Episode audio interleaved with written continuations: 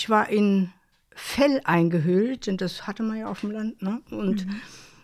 hatte ein riesen Pappschild um den Hals hängen, wie ich heiße und wo ich hin soll.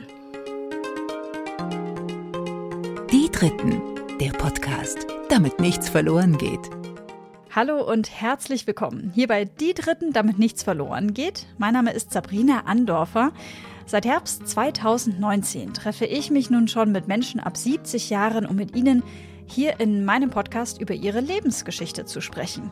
Ich möchte dieser Generation eine Stimme geben. Was war, was ist, was bleibt und was noch kommt. Ich möchte, dass diese Menschen ihre Lebenserfahrung mit euch und mit mir teilen, damit wir für unser Leben etwas mitnehmen können und vor allem, damit von diesen einzigartigen Geschichten nichts verloren geht. Was mich heute sehr freut, ist, dass die Aktion von Post mit Herz so gut angelaufen ist, dass ich schon jetzt ganz viele Briefe und Postkarten für meine GesprächspartnerInnen bekommen habe. Diese leite ich dann alle weiter und teile da bestimmt mal noch so ein paar Momente dazu bei Instagram in den Stories unter die Dritten der Podcast. Bevor wir gleich in die neue Folge starten, kommt hier noch mein heutiger Supporter. Und zwar ist das die Allianzagentur Dusti und Zollmann aus München mit dem Allianz Aktivdepot. Ich selber kenne mich ja so ein bisschen aus mit Aktien. Wer aber jetzt mit Aktien, ETFs und so weiter gar nichts anfangen kann, dem helfen die Kapitalmarktexpertinnen der Allianzagentur Dusti und Zollmann auf jeden Fall weiter. Das Aktivdepot der Allianz ist eine gute Möglichkeit, sein Geld bei guter Verzinsung anzulegen. Auch mit kleineren Beiträgen monatlich ist das Ganze machbar. Das ist auch jederzeit verfügbar und mit flexiblen Laufzeiten. Beraten lassen könnt ihr euch wie immer bundesweit, persönlich vor Ort in München, online oder auch übers Telefon, ganz wie ihr wollt. Den Kontakt und den Link mit allen Infos dazu findet ihr natürlich in den Show Notes. Und nun zu meiner heutigen Gesprächspartnerin Jutta. Jutta ist dieses Jahr 80 Jahre alt geworden und lebt mit ihrem Mann am Rande des Ruhrgebiets. Sie ist Mutter von drei Töchtern und eine dieser Töchter hat uns beide auch zusammengebracht. Jutta kommt 1941 zur Welt und wächst dann in der späteren DDR auf. Sie besuchte ein berühmtes Internat, hatte eine Karriere als Ärztin in Planung, aber mit der Flucht in den Westen hat sich dann ihr Leben nochmal komplett umgedreht. Welche wirklich bemerkenswerten Gedanken sich Jutta schon als Zehnjährige gemacht hat und welche wirklich sehr besondere Verbindung sie zu ihrem Mann hat, das hört ihr jetzt. Ich danke Uschi sehr für den Kontakt zu ihrer Mutter und natürlich auch Jutta sehr für ihr Vertrauen und wünsche euch jetzt ganz viel Spaß beim Hören dieser Folge. Hallo und herzlich willkommen, Jutta. Schön, dass ich heute an diesem Sonntag bei Ihnen sein darf. Gern. Man muss dazu sagen, Jutta, dass wir beide uns nicht kennen. Wir mhm. haben über ihre Tochter Uschi äh, zusammengefunden, die gesagt hat, ach, meine Mama, die wäre doch mal was für deinen Podcast. Möchtest du die nicht mal sprechen? Und ich habe gesagt, klar, warum denn nicht? Mhm. Wir haben uns jetzt ungefähr ja so zehn Minütchen mal unterhalten. Mhm. Und Sie haben mir gerade schon gesagt, dass der 80. Geburtstag dieses Jahr so ein bisschen ausgefallen ist wegen Corona. Nächstes ja. Jahr werden sie 81. Ja. Jetzt muss ich ein Kompliment vorausschicken. Sie sehen locker zehn Jahre jünger aus. Das ist die gute Ostqualität. Die gute Ostqualität. Das ist ein gutes Stichwort, denn darauf kommen wir ähm, gleich noch zu sprechen. Sie haben mir vorhin schon gesagt, Jutta, dass Sie, also Sie haben so eine Formulierung verwendet wie, wir sind ja ständig geflohen, wir mussten ja ständig rum, also wir wurden ständig rumgeschubst. Ja. Ist das was, was Sie so geprägt hat? Ja, im Grunde genommen bin ich also teils, also durch meine Großeltern, äh, väterlicherseits, die waren 300 Jahre nur Bauern, und zwar in der Leipziger Gegend. Und äh, mütterlicherseits bin ich so eher ja, musikalisch, kulturell, Bücher lesen, Musik machen, geprägt. Aber im Grunde meines Herzens habe ich eigentlich äh, eine richtige Heimat nicht gefunden. Mhm. Aber es ist nicht schlimm. Aber ich wäre, sagen wir mal, aus meinem Wesen heraus nie irgendwo weggegangen. Wollen wir da direkt mal hm? reingehen, Jutta, wie sozusagen Ihr Leben begonnen hat? Sie sind geboren im Februar ja. 1941. Und zwar, wir haben es gerade schon rausgehört, nicht am Rande des Ruhrgebiets, sondern wo? Auf einem Rittergut in Westpreußen in Hermsdorf an der Wartekreis Schwerin in der Nähe von Posen. Mhm. Ja, und dann kamen 45 die Russen. Mein Vater hat das ganze Dorf noch evakuiert, wurde dann eingezogen in, als Soldat. Er war vorher immer UK, das heißt unabkömmlich, weil er mhm. Landwirt war. Der musste ja für die äh, Bevölkerung sorgen, ne, fürs Essen und so. Ja, und dann ging das los. Ich kann mich noch entsinnen, wir standen an irgendeinem Bahnhof, ob das jetzt Frankfurt oder war oder schon Berlin, weiß ich gar nicht mehr. Erinnere ich mich, ich war in Fell eingehüllt, denn das hatte man ja auf dem Land, ne? und mhm. hatte ein riesen Pappschild um den Hals hängen, wie ich heiße und wo ich hin soll. Und dann erinnere ich mich noch, dass mich ein Soldat durch das Waggonfenster in den äh, Wagen gehoben hat. Die nächste Erinnerung ist dann der, der Bauernhof meines Vaters. Da sind wir dann über Berlin und dann Leipzig auf diesen Bauernhof gekommen. Mhm.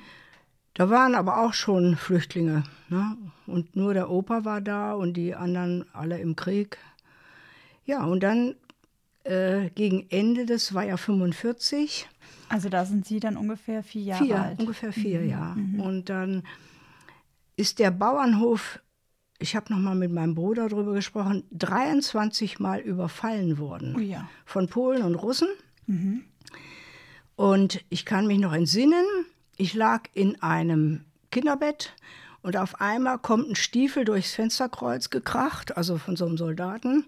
Und da weiß ich noch, dass ich mir gedacht habe, ach, der tut dir bestimmt nichts. Das ist so in Erinnerung gewesen.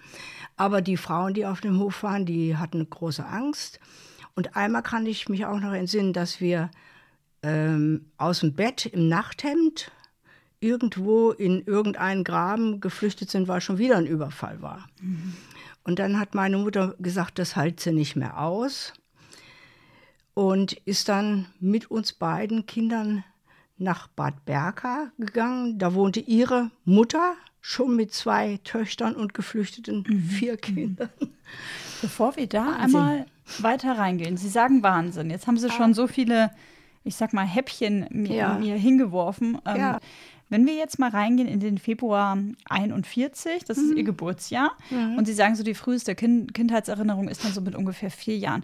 Können Sie sich noch daran erinnern, wie Geburtstage waren, so mit drei oder mit vier? Haben Sie Gar nicht. Also mhm. gefeiert, also diese Geburtstagsfeierei kenne ich eigentlich nur hier vom Niederrhein. Mhm. Ausschließlich. Mhm. Also zu Hause war das auch immer, man kriegte, wurde gratuliert und Geschenke gab es sowieso nicht. Kann ich mich nicht entsinnen. Mhm. Kann mich auch nicht entsinnen, dass wir jemals eine Zuckertüte hatten für einen Schulanfang oder nix. Einfach immer nix. Aber ging. Hatten ja alle nix. Ja, ja. ja? Wollen Sie mich mal einmal mit reinnehmen, wie viele Geschwister Sie insgesamt hatten oder haben? Ich habe nur einen Bruder. Mhm. Der lebt in München, Gauting.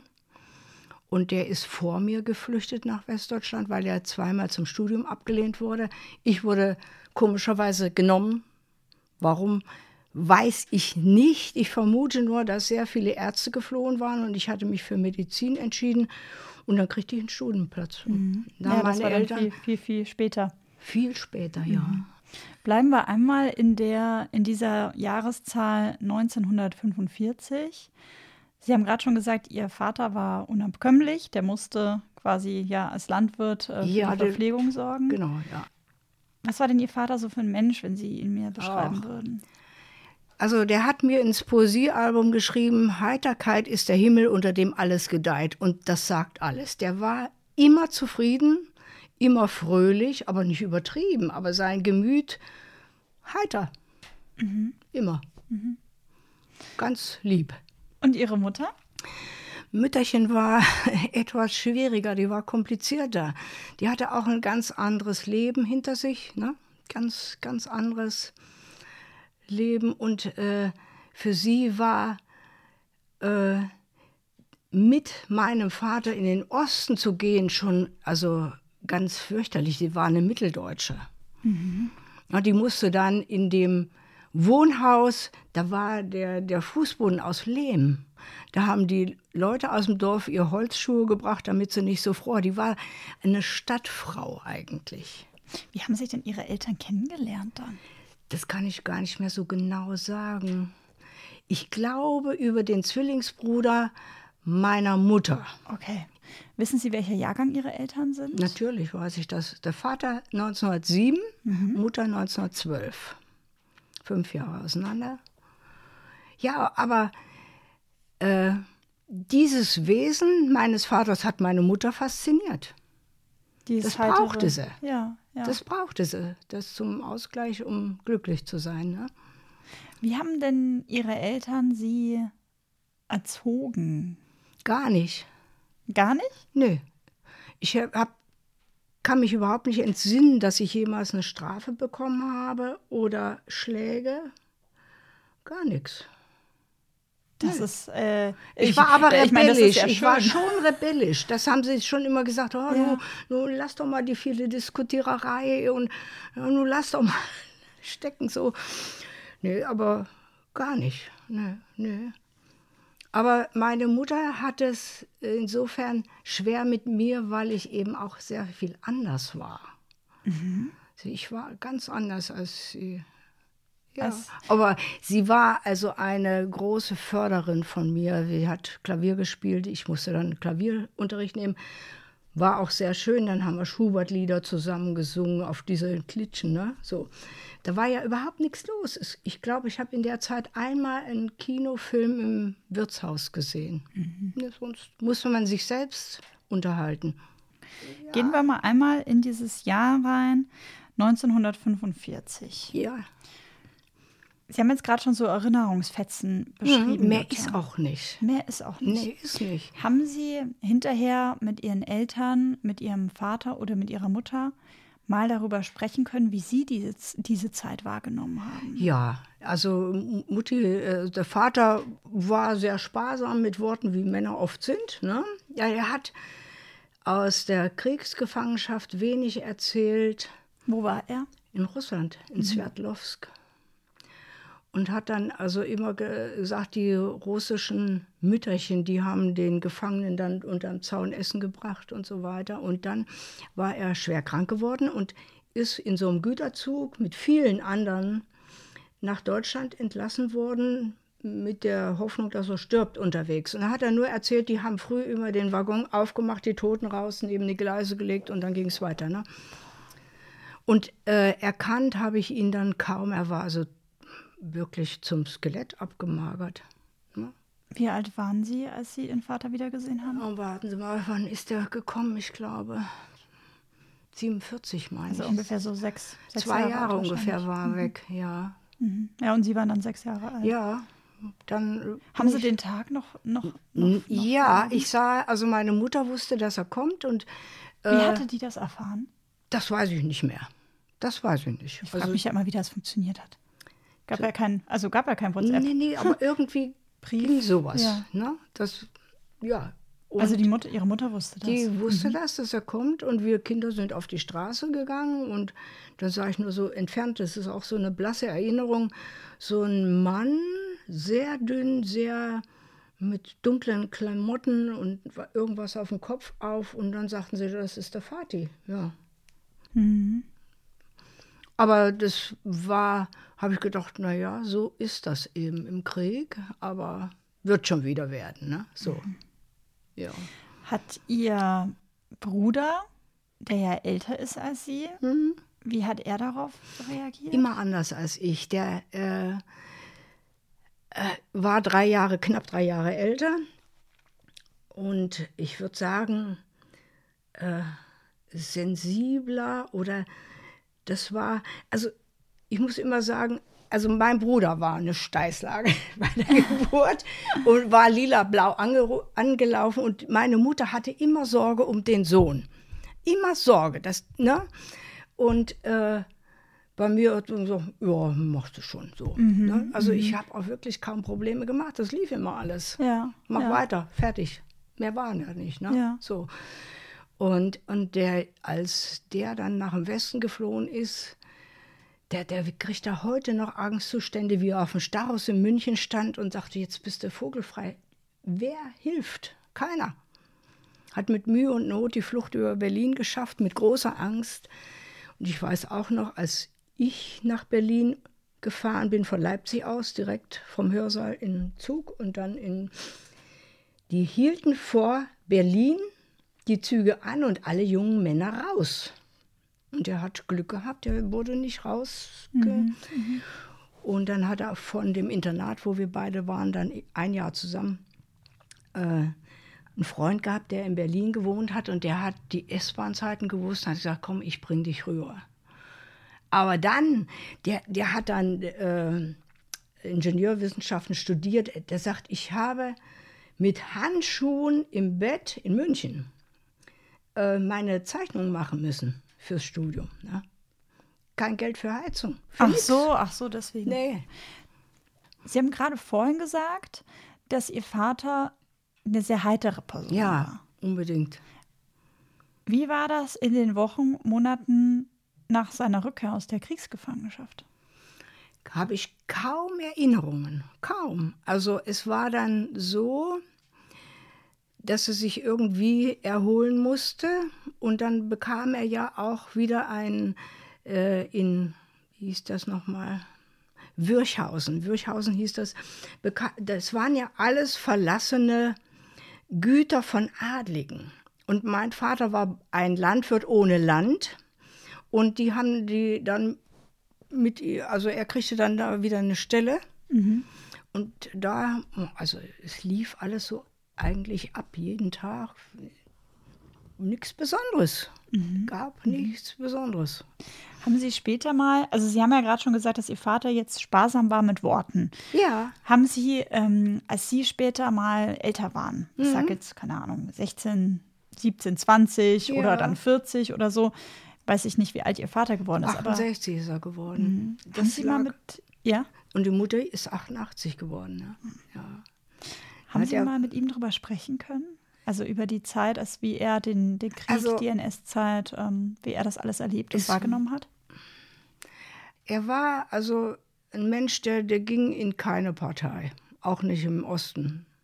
Nix, gar nichts. Der war auch nicht in irgendeiner Hitlerpartei, gar nichts. Das wusste ich, das hat uns aber auch gereicht. Ne? Der sagte, nee, nee, nee, nee. Und das war ja dann auch der Grund, weil er in der DDR sich auch nicht fügte in dieses Regime, wurde ja schikaniert und immer wieder versetzt und degradiert. Und dann hat meine Mutter gesagt, also wenn das so weitergeht, dann landet der Vati im Gefängnis. Und dann hat sie gesagt, ich möchte nicht nochmal die Familie trennen. Es war eine leichte Erpressung an mich. Er hat gesagt, wenn du nicht mitkommst, gehen wir nicht. Und Das ich ich hatte nicht- aber einen Studienplatz. Das habe ich nicht verstanden. Wer, wer soll wohin, wie mitkommen? Ich. Mein Bruder war schon in München. Okay. So, es ist dann Da geht es um die Flucht in, in, in nach den Westen, Westen. ja. Und ähm, dann hat meine Mutter mich also leise erpresst und ich habe gedacht, das kannst du gar nicht auf dein Gewissen nehmen, dass der Vati vielleicht ins Gefängnis kommt. Du bist noch jung, es wird gehen. Mehr habe ich nicht gedacht. Ich habe gedacht, mache ich, komme ich mit, wenn es so ist. Aber im Grunde genommen, ich, ich war eigentlich zufrieden in Leipzig. Wir hatten keinen Luxus, nichts, eine Studentenbude. Ich hatte da einen Universitätschor. Wir konnten schwimmen gehen. Wir hatten nette Freunde. Ein Cousin von mir studierte da Chemie. Und äh, ich fühlte mich wohl, weil ich hatte ja, sagen wir mal, von Reichtum oder irgendwelchen äußeren Dingen, war mir eigentlich egal. Wenn wir, das ist jetzt schon die Zeit, als Sie dann später eben in Leipzig schon ja Jugendliche sind beziehungsweise studieren. Mhm. Ja, aber äh, Wenn wir- da, ich war ja dann 14 im Internat und Ja. dann hatte ich, wir kamen ja nur in den großen Ferien nach Hause. Mhm. Und es gab nicht regelmäßige Briefschreiberei oder Handy oder Telefon, nix. Gar nichts. Da gehen wir gleich noch mal, noch mal ein bisschen ähm, genauer darauf ein. Ihre Mutter, die sagte eben, als es um die Flucht ging in Richtung von Osten in Richtung Westen, sagte sie, sie möchte die Familie nicht noch mal trennen. Ja. Wie hat denn Ihre Mutter diese, also was hat Ihre Mutter Ihnen erzählt über A, zum einen die NS-Zeit und dann B, über die Zeit, als Ihr Vater oder Ihr Ehemann eingezogen wurde? Und die Familie sozusagen ja dadurch schon mal getrennt wurde. Was Ja. hat da so die Mutter? Also da habe ich, äh, erzählt hat sie nicht viel, sondern sie hat angepackt. Angepackt, selbstverständlich. Die hat mit ihrer Mutter Bäume gefällt im Wald, damit sie heizen konnten. Das hätte ich ihr sonst nie zugetraut. Ne? Und sie hat überhaupt äh, unser Kinderweg optimal geführt, ohne groß. Die hat eigentlich wahrscheinlich nur gedacht, da soll was draus werden, fertig, ne? So. Aber da war sie gut. Und sie hat ja letzten Endes auch meinen Bruder dazu bewegt, dass er geht, weil er, sie, weil er da keine Chancen hatte. Ne? Später dann aber erst, als ja. Mhm. quasi ja, dann der Krieg vorbei, vorbei war und dann die DDR. Ja, also Mutti Ja. war dann in Bad Berka, die, da ging ich das erste Mal in sowas wie einen Kindergarten. Da gab es sowas wie die Ausgezogenen, die kennen Sie sicher auch. Das ist so ein Hefegebäck, was in, in Öl gebacken wird. Das gibt in Süddeutschland ganz viel. Nicht? Die Ausgezogenen. Oh, ich und Kochen ne? und ich und Essen. Bildungslücke. Okay. Aber das hat ihre Mutter gut, viel- und dann hat die Mutti eine Stelle bekommen, äh, dann machten die aus ähm, diesen äh, Kriegsklamotten, aus diesen, äh, wie soll ich sagen, die Militärklamotten, dann Ja. machten die Kinderkleidung. So kleine Röckchen, mit die, die sie dann verziert haben, ne? alles mit so. Und das hat ihr Freude gemacht. Und als dann der Vati wieder Arbeit hatte, dann musste sie wieder, das ist ja immer das gleiche Problem, ne? dass die Frauen sich dann nicht weiterentwickeln dürfen können, wollen. Weil der. Mann wieder da ist, der Ja. Versorger der Familie und die Frau kann Genau. dann wieder Hausfrau sein. Ja, Und ihre Mutter hätte das aber eigentlich gerne weitergemacht. Also so ein bisschen, ich sage jetzt mal, Mhm. Geschäftsfrau. Ja, doch, also die, sie war Finanzminister bei uns, ist klar. War zwar nicht viel zu finanzieren, aber die hat dafür gesorgt, dass es, und der Vati war aber ganz bescheiden, der brauchte nie was. Ja. Der brauchte seine Natur und Und dann war er glücklich. Ja. Sie haben vorhin die Erinnerungshetzen beschrieben, Jutta, ähm, als es, ja, als ihr Ort, wo sie Zuflucht gefunden hatten, überfallen wurde und ähm, Soldaten reinkamen. Das heißt also, sie hatten wahrscheinlich irgendwie, also gefühlt, also weiß ich nicht, so wie Sie es gerade beschrieben haben, haben Sie irgendwie Angst gehabt, aber dann irgendwie auch nicht. Ja, ich, war, Und- ich, ich kann mir es nur so erklären aus meinem Wesen, dass ich, wenn es wirklich, das ist auch äh, in unserer Familie so, wenn es wirklich ernst wird, da bin ich ganz ruhig, gelassen und kann mich konzentrieren, das, das, das, das. Da wär ich, äh, sonst bin ich zappeliger, ne? So äh, auch nervös schon mal. Aber wenn es richtig ernst wird, dann Dann ja, ich lasse auch nicht so viel an mich ran. Ich habe auch immer Glück gehabt. Ich meine, da hätten ja auch die Soldaten hätten mich ja irgendwo aus dem Bett schmeißen können oder weiß der Geier, was die mit. Ich habe nur, das weiß ich, dass ich gedacht habe, die tun mir nichts. Obwohl das ja auch schrecklich eigentlich war, so ein Stiefel durch so ein Fenster. Klirrte ein bisschen und ich lag im Bett, äh, habe gedacht, die tun dir nichts. ja, Haben Sie später mit Ihrer Mutter sich mal drüber unterhalten? Ja, sicher. Ich, also der, äh, für die Frauen war es schlimm und ich kann nicht genau sagen, ob die mal erwischt wurde von irgend so, Soldaten, wo das dann so eng wurde. Die haben ja genommen, was ging. Ne? Also wir reden, um das einmal deutlich zu sagen. Ja, vergewaltigt. Ne? So. Also ich weiß es nicht sicher, aber weil sie dann unbedingt da weg wollte, gar nicht mehr bleiben wollte. Ne? Mit uns Kindern.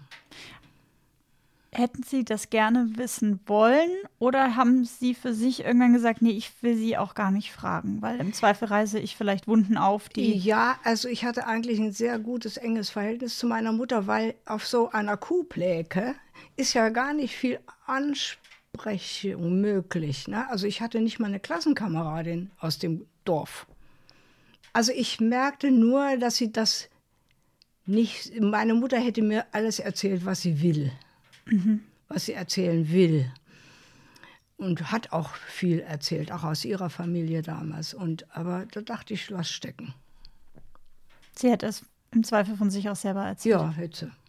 Bestimmt. Aber sie wollte es wahrscheinlich nicht. Vielleicht wollte sie mich nicht belasten oder. Ne? Kann auch sein. Ja, das haben ja. viele Frauen erlebt. Ne? Haben Sie über Ihre Mutter andere Frauen kennengelernt? Nein. Wenn wir dann reingehen in die, ähm, in die DDR-Zeit. Wie Mhm. haben dann Sie Ihre ersten Schuljahre erlebt? So mit äh, sieben, acht, neun? Wie kann Ganz ich mir das bescheiden. vorstellen? Also ich bin früh vor die Tür gestellt worden, angezogen. Da gab es also weder irgendein Pausenbrot noch irgendwas. Dann gehst du in die Schule. Da bin ich allein durch den Wald. Ich bin dann später, habe ich die Wege noch mal mit meinem Mann abgefahren. Das war gar nicht so, so weit. Aber es kam mir als Kind sehr weit vor. Und da weiß ich immer noch, da gibt es so an der Seite so ein, so ein Kraut, wenn man das anfasst, dann springt das. Das habe ich dann gemacht den ganzen Weg lang. Ja, und in der Schule, da lief alles gut. Ich hatte dann am Schluss hatte ich elf Einsen und in Musik eins plus. No. Ich wusste gar nicht, dass es sowas gibt. Keine, wie gesagt, keine Probleme. Aber es gab nicht irgendwie. Es gab eigentlich nie was. Bei uns waren ja auch die Verhältnisse so, dass äh, jeder seiner Arbeit nachging, damit das Leben weiterging. Und Kinder wurden doch nicht so. Ich kann mich noch entsinnen, einen Geburtstag, da war ich vielleicht sieben oder acht.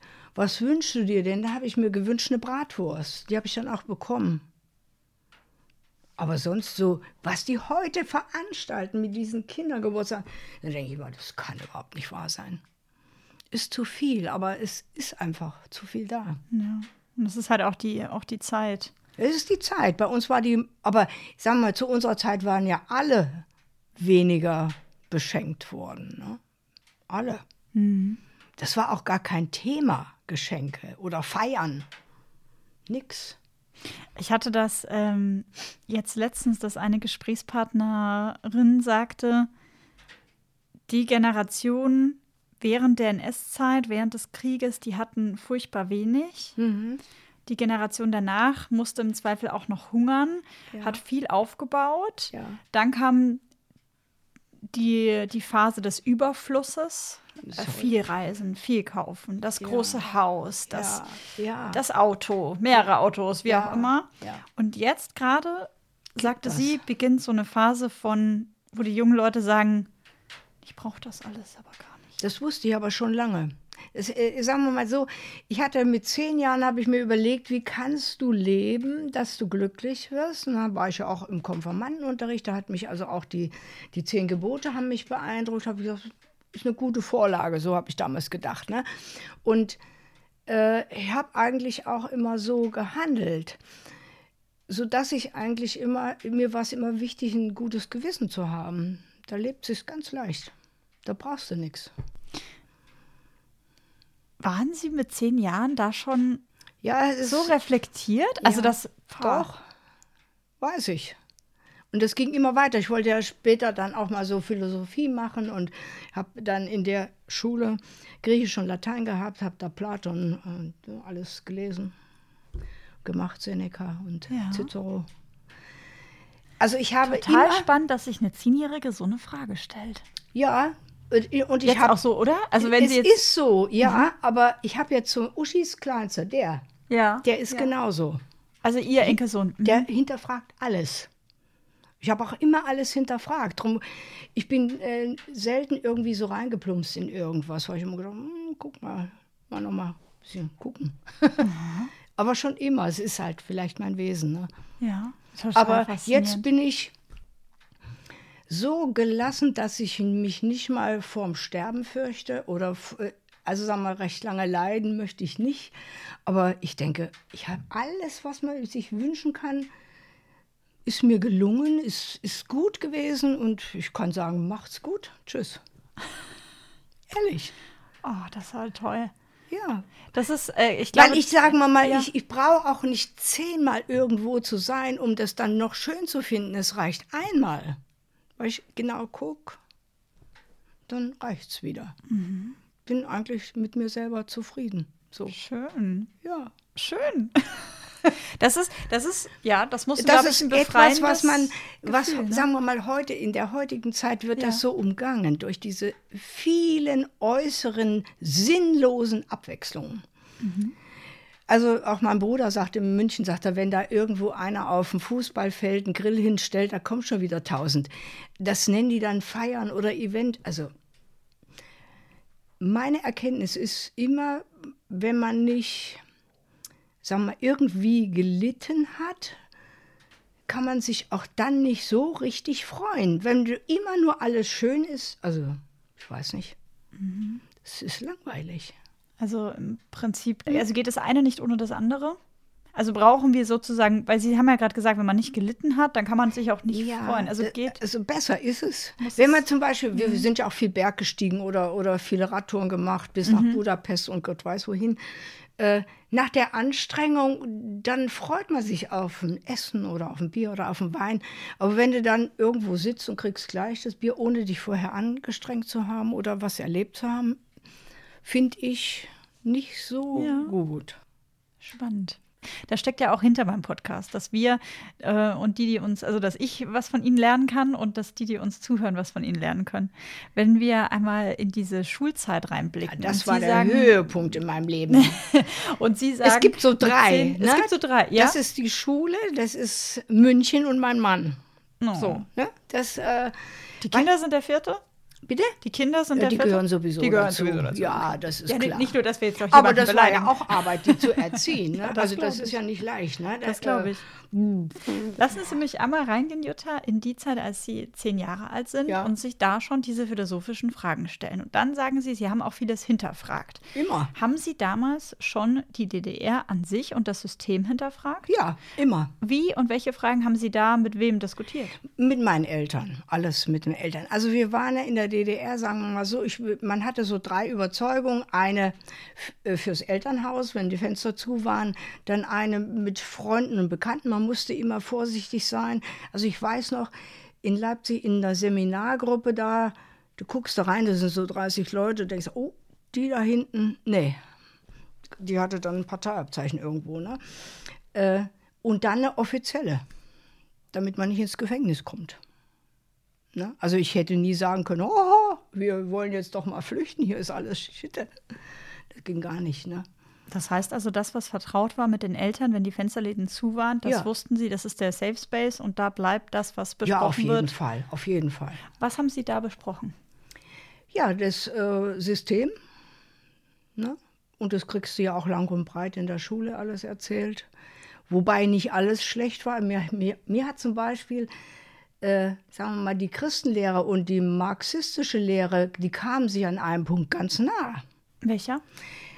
Äh, zum Beispiel habe ich im Latein gelernt, privare heißt rauben. Also alles, was du privat hast, ist irgendwie, ne? Also ähm, Christenlehrer sagt ja, geh hin und gib den Armen alles, was du hast und so, ne? Und das, der Marx war ja auch einer, der alle gleich haben wollte. Nur haben das die DDR-Bonzen und auch für sich ja ausgenutzt. Das war nicht die reine Lehre, überhaupt nicht, nirgends. Nirgends, ne?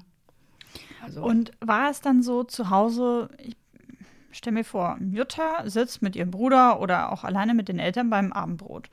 Und ähm, haben sie dann gesagt, Mama, Papa, warum sind wir denn jetzt hier? Wollen wir vielleicht auch in den Westen rübergehen? Oder ähm, das war immer oder war das- Gespräch. ja? Immer. Ich, mindestens zehn Jahre. Mindestens. Da war die Mutter die treibende Kraft, die wollte das immer. Also sagen wir mal, mein Vater und ich, wir wären geblieben. Wir haben gesagt, das werden wir schon überstehen. So. Ne? Aber ähm, Mutti, die hat da immer wieder, wir müssen, wir müssen, das wird hier nichts und äh, ja.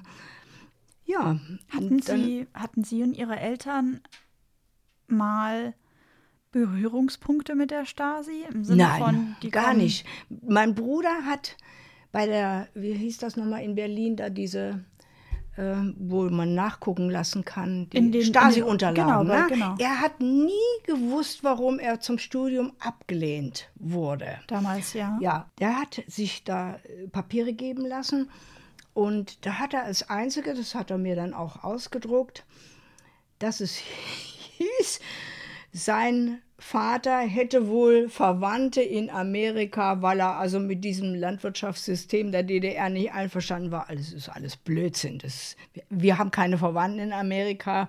Und mein Vater als gelernter Landwirt, der wusste, das ist, das ist nicht machbar, was die wollen. Mit dieser Großtierhaltung und so wenig Land dazu. Und es war richtig durchpolitisiert und überall Spitzel eingesetzt und dann wurden sie denunziert und ach, es, das war nicht schön.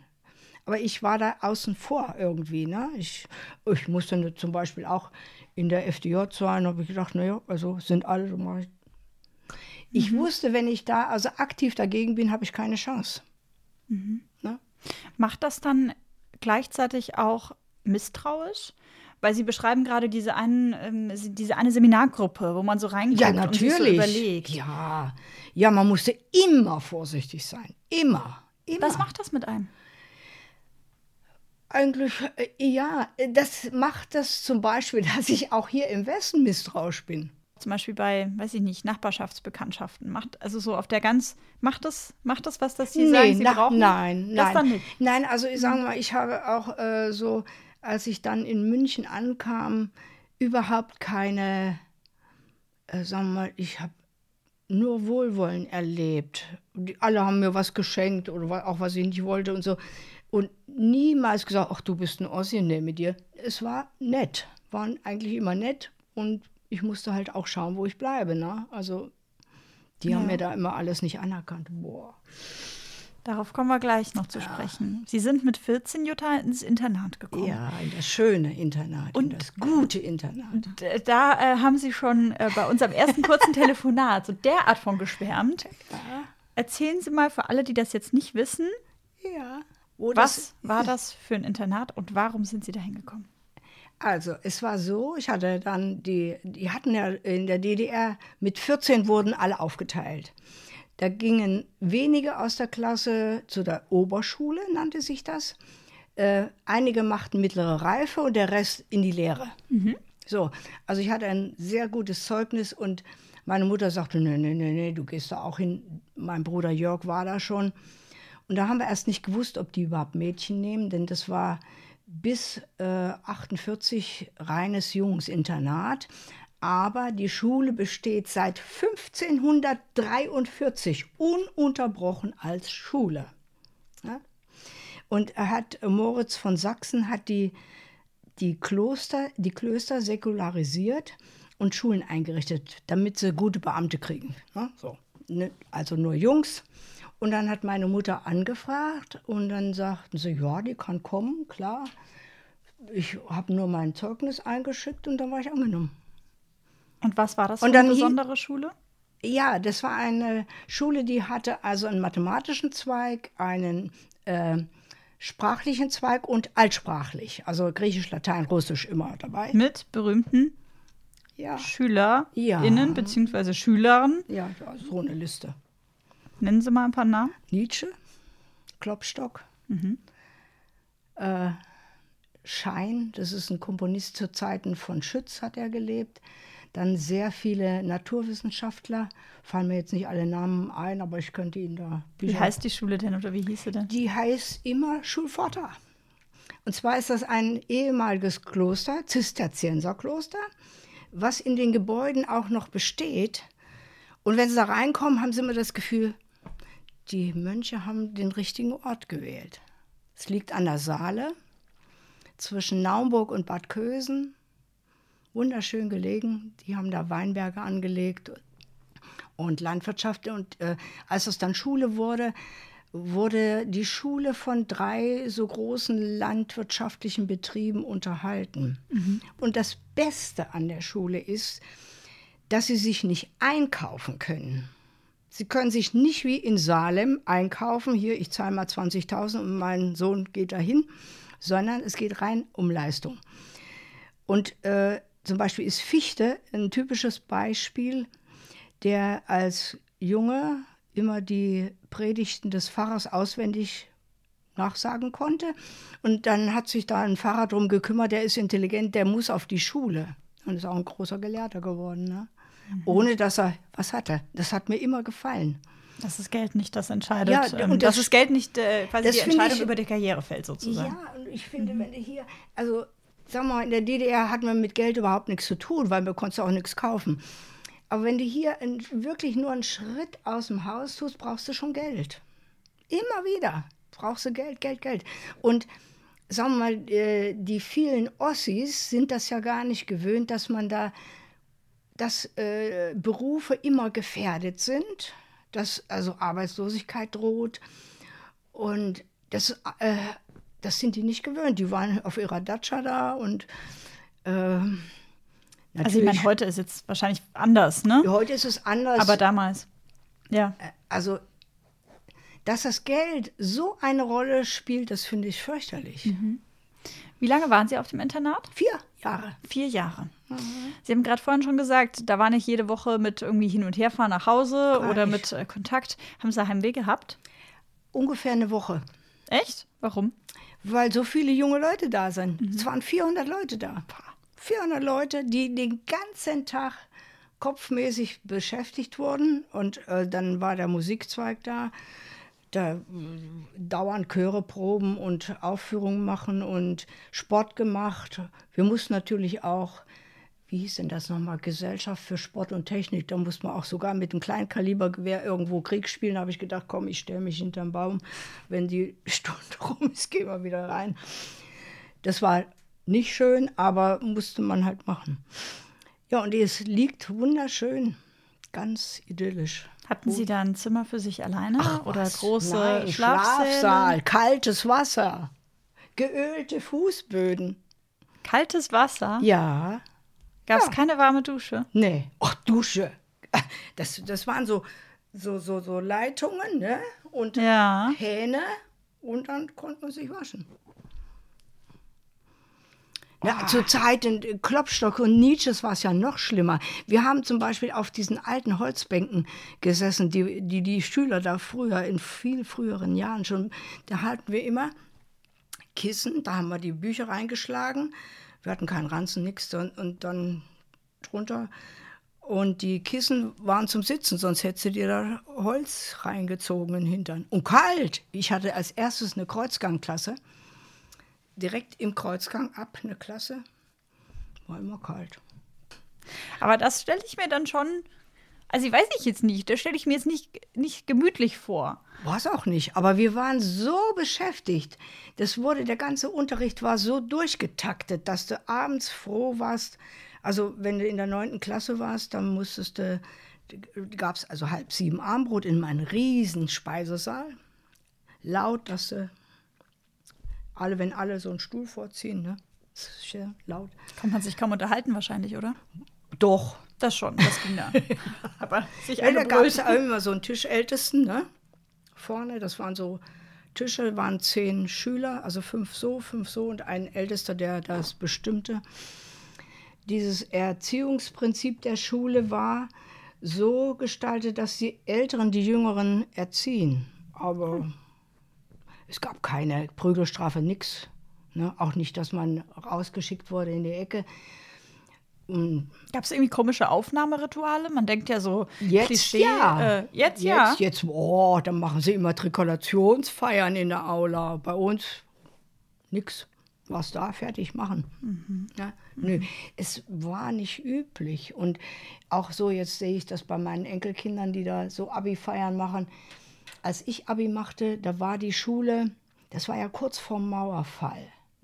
Nee, Quatsch, kurz vor der Mauer. Kurz vor der Mauer. Kurz ja. vor der Mauer. Ja, ich Ich sagen, Mauerfall, dann hätten sie lange fürs Abi gebaut. Nee, aber da hieß es, es gibt keinen Abiball, der ist bürgerlich dekadent. Da kriegst du dein Zeugnis und sagst Tschüss. Da gab es keinen Abiball. Weil Sie gerade Stichwort kurz vor der Mauer angesprochen haben. Ja, Wie haben Sie das erlebt, als die Entscheidung kam, es wird, also das ahnte man schon immer. Die machen dicht, weil die Leute flohen in Massen. Und zwar alle aus und besonders viel Ärzte. Immer. Und wenn, ich, wenn wir montags im Hörsaal waren, wer fehlte, war entweder im Gefängnis oder geflohen. So sah das aus. Und wir waren ein Jahrgang, da waren 800 Studenten für diesen Jahrgang. Und immatrikuliert war ich in Erfurt. weiß nicht, ob Sie Erfurt kennen, in Thüringen. liegt ich war noch nicht, äh, also ich, logisch kenne ich, aber ich war noch nie da. ja, in Erfurt immatrikuliert. Im Übrigen mussten meine Mutter und ich nächtelang Hopfen sortieren an einer, so einer Fließband, damit wir das Geld für die Immatrikulation zusammenbekommen haben. Das war dann also nach dem, Das war noch in, Nach dem, guter ähm, DDR-Zeit. also nach dem Internat. Nach dem Internat, Als dann ja. klar war, Sie wollen Medizin studieren. Ja, ja. Und ich kriegte einen Platz. Wie teuer war das? Ich kriegte Stipendium, jeder kriegte Stipendium. Aber Sie mussten das Geld für die Immatrikulation Ja. verdienen am Fließband. Wie viel? Ähm, Weiß nicht mehr, wie viel das war, aber wir mussten das beide machen, sonst hätten wir es nicht gekonnt. Mhm. Weil mein Vater hat ja nicht viel verdient. Und als wir beide zusammen im Internat waren, das war schwer für meine Eltern. Das war nicht teuer, aber die verdienten ja auch alle nichts. ah, das heißt, Ihr Bruder war dann auch mit Ihnen war, wir waren zusammen ein Jahr. Er war in der 12 und ich in der 9. Wie dankbar sind Sie Ihren Eltern hinterher, dass, also jetzt im Nachhinein, dass Sie Ihnen das ermöglicht haben, obwohl Sie nicht viel hatten? Sehr, danke. Sehr. Sehr. Wir waren einmal beim Thema, die Mauer wird so oder so kommen. Ja, das, das musste, haben- also wie, obwohl Ulbrich sagte, äh, niemand hat gesagt. Ja. So, aber das war wirklich, wir sind im November, am 26. November 1960 bin ich aus der Vorlesung raus im Zug nach, von Leipzig nach Berlin. Und dann im August 61 kam die Mauer. Und da sind Sie aber rechtzeitig schon in den weg. Westen rüber. Ja, und dann in dem Flüchtlingslager wurde, kriegte jeder nur eine, eine Nummer.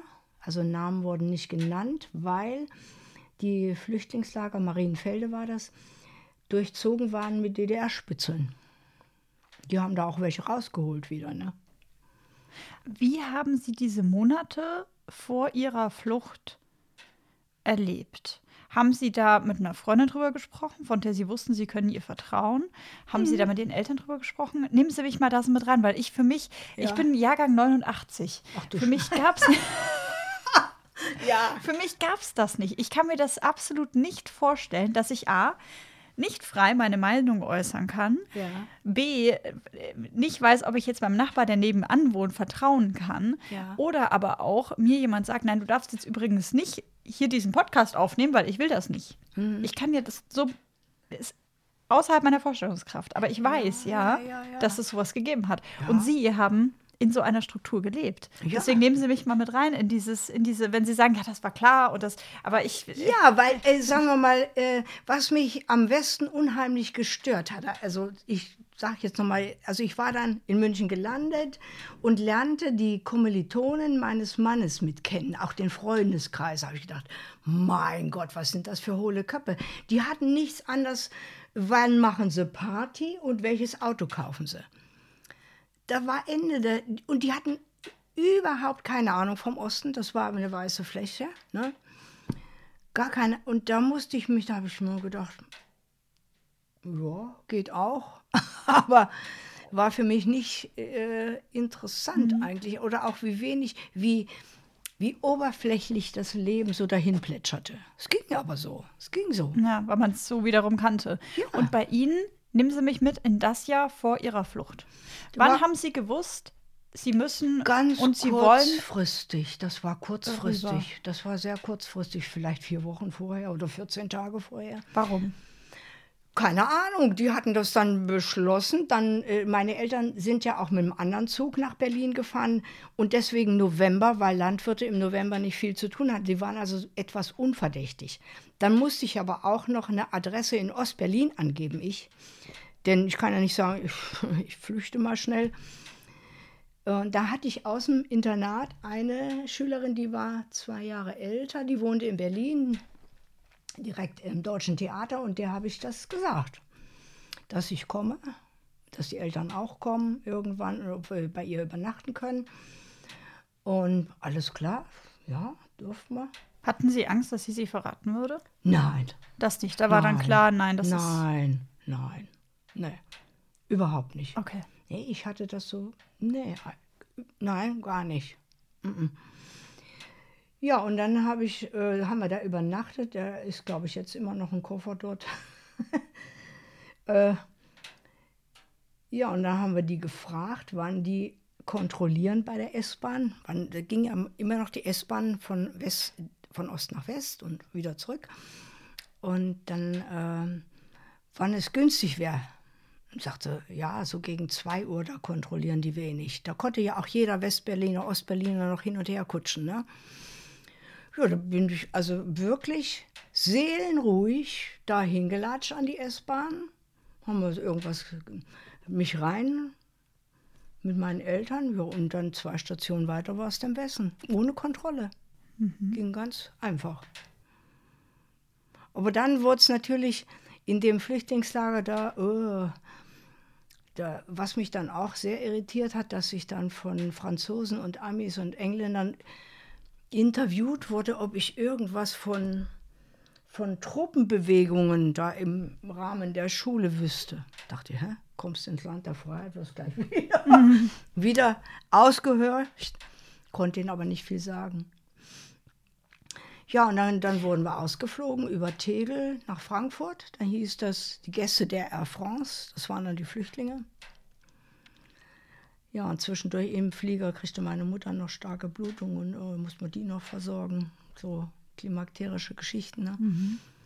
Und Ihr Bruder, der ist der war schon, schon weg. Der ne? war schon. Und deswegen, weil der in München war. Und der ist nach München gegangen, weil er aus dem Internat auch da einen Freund hatte. also aus seinem Jahrgang sind ganz viele geflohen. Mhm. Ganz viele Abi-Zeugnis gehört, nächsten Zug weg. Wissen Sie von jemandem aus eurem Bekanntenkreis von damals, mhm. der äh, fliehen wollte, aber zurückgeholt wurde, weil er kontrolliert nein. wurde? Nein, nein, nein, wüsste ich nicht. Alle Glück gehabt. Glück, einfach mhm. Glück, ja. ja. ja. Und Ihr Vater, weil Sie das vorhin auch angedeutet hatten, dass Ihre Mutter das gesagt hat, wenn der hier so weitermacht, dann landet er dann auch im Knast. Das heißt, er hat dann nicht unbedingt immer hinterm Berg gehalten mit seinen Äußerungen. Also Oder? er hat sich nicht direkt gefährdet, aber man wusste, man kannte seine Einstellung. Ne? Das, das kennt man dann einfach. Also, mm, und dann wurde er ja auch dann schon mal angehalten, sagen wir mal, andere zu denunzieren. Und dann hat er gesagt, mache ich nicht. Ne? Und so Sachen, die können die Leute dann schon in die Enge treiben. Aber ja, und für meine Eltern war es insofern schwierig, weil er wusste, wenn er nach Bayern kommt, da gibt es nirgends solche großen Betriebe, wie er geleitet hat. Und da sagte er, irgend so einem adlichen Knaben sich unterordnen wollte auch nicht. Was hat Ihr Vater dann gemacht? Ganz blöd. Also meine Mutter, die, die war also ausgebildete englische Korrespondentin, hat es aber nie ausgeübt. Und so, also wir waren dann in München gelandet, weil mein Bruder schon dort war. Genau. Familie wieder, wieder vereint. Waren wir wieder zusammen, ja. Und dann mussten die Eltern ja erst Arbeit bekommen, bevor sie eine Wohnung kriegen. Oder umgekehrt, eine Wohnung. Und so war alles schwierig. Ne? Also wir haben Weihnachten da gefeiert. Das waren, wir waren ungefähr vier Wochen vom Tag der Flucht, ungefähr knapp vier Wochen unterwegs in Flüchtlingslagern gen Süden. Und Weihnachten, weiß ich noch wie heute, da hatten wir ein Gurkenglas aufgestellt und es war so schönes, schöne Gegend, Geretsried bei München mit vielen Fichten. Da haben wir da ein paar Fichtenzweige abgebrochen und die ins Glas gestellt. Das war Weihnachten, hat mich aber auch nicht erschüttert. Und dann hatten wir nur gemeinsam, glaube ich, zwei Männer Taschentücher zum Abtrocknen, die uns gewaschen hatten. Ne? Mhm. Aber wo, wo, haben Sie dann da gewohnt? In Flüchtlingslager. In Flüchtlingslagern. Ja. Mhm. Wie kann ich mir die vorstellen? So also groß, das so sind so wie Jugendherbergen. Okay. So ja. ähnlich, ne? Mhm. Also was ich nicht wusste, dass, dass Westdeutschland in so viele Länder aufgeteilt ist und jedes Land andere Gesetze oder andere Geflogenheiten. Ja, und auch andere Schulsysteme. Und mhm. da war ich, das war schon schlimm, weil wir sind ja in Gießen auch gelandet in einem Flüchtlingslager, das war dann Hessen. Und viel später habe ich erfahren, dass ich da hätte weiter studieren können. Die hätten mein Abi anerkannt und hätte ich weiter studieren können.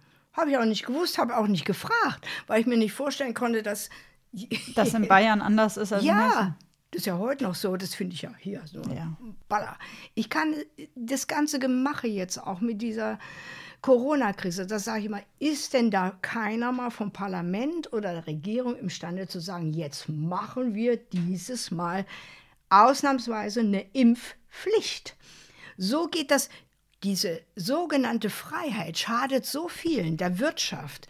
Einzelne Leute, die sterben, die nicht geimpft sind. Das ist, das kann ich nicht begreifen. Mhm. Dass man dann sagt, nee, Föderalismus muss aber bleiben. Das war, also ja. sagen wir mal, ich ja. sage jetzt mal, in der DDR war nicht alles schlecht. War zum Beispiel in der Mensa in Leipzig kamen Leute, haben so den TBC-Test gemacht, ne, da kriegte man hier irgendwas drauf. Eine Woche später wurde dann kontrolliert, ob man eine Reaktion hatte. Und dann wurde einfach jeder geimpft. Da wurde überhaupt nicht gefragt. Ich bin mhm. gegen TBC geimpft, fertig. Und gut ist es. Ja, ich glaube, das Thema ist ja. Ich, also ich weiß nicht, was die mit der Freiheit, die ist, die endet doch immer beim anderen, wenn ich dem zu nahe trete. Und ich denke mal, wenn jeder nur noch seine eigene Freiheit darauf besteht, gibt es Chaos. Da gibt es auch nichts mehr Gemeinsames. Und wir haben so viel. Und die Gemeinschaft wird quasi vergessen. Ja. Wenn wir einmal auf den, ähm, auf den Punkt kommen, also ne, Föderalismus, Bayern macht was anderes als Hessen. Ja. Und sie hatten die Schwierigkeit, dass ihr Abi nicht anerkannt wurde und sie nicht weiter ja. studieren konnten. Das heißt, in Bayern war dann ähm, der Traum vom vier Wochen Medizinstudium vorbei. Noch nicht weil ich wollte es ja gerne machen. Mhm. Und äh, das fehlten vier Wochen. Ich bin bei dem Kultusminister Mauns, ich war ja immer mutig. Ich habe gedacht, da gehe ich mal hin und frage den, ob das nicht ein Härtefall wäre. Aber jetzt habe ich später erfahren, das war auch so ein alter Nazi, der da noch im Amt war. Und der hat es glatt abgelehnt, hat gesagt, nee. Und äh, vor meiner Zeit haben die ein halbes Jahr nachmachen müssen, die Ostdeutschen. Und äh, mein Bruder musste schon ein Jahr nachmachen und ich auch. Das waren also praktisch zwei Semester. Ne? Dann waren in München alle Kurse voll, musste ich nach Erlangen.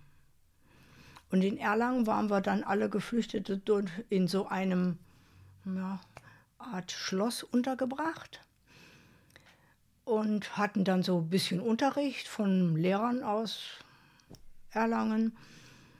Und dann haben wir aber alle in kürzester Zeit wir mussten, ich musste Latein, Mathe, Deutsch, alles machen. Wieder. Gut. Habe ich aber bestanden. Ne? Mhm. Du kriegst so einen mhm. Zusatzwisch, also jetzt war das anerkannt. Um darauf zurückzukommen, ja. weil Sie haben vorhin mir im Vorgespräch gesagt, ähm, Medizinstudium ging dann nicht mehr. Ja, äh, äh, es, weil ich, äh, also man kann sich nur immatrikulieren mit dem anerkannten Abitur. Und das Abitur wurde nicht, nicht anerkannt. anerkannt. Dann brauchte ich, also, da musste ich also ein Jahr vergeuden in Erlangen, habe es dann nachgemacht, habe es auch bestanden. Und dann sagte meine Mutter, also überleg dir das gut, wir können dich nicht unterstützen, du musst in allen Semesterferien wahrscheinlich arbeiten.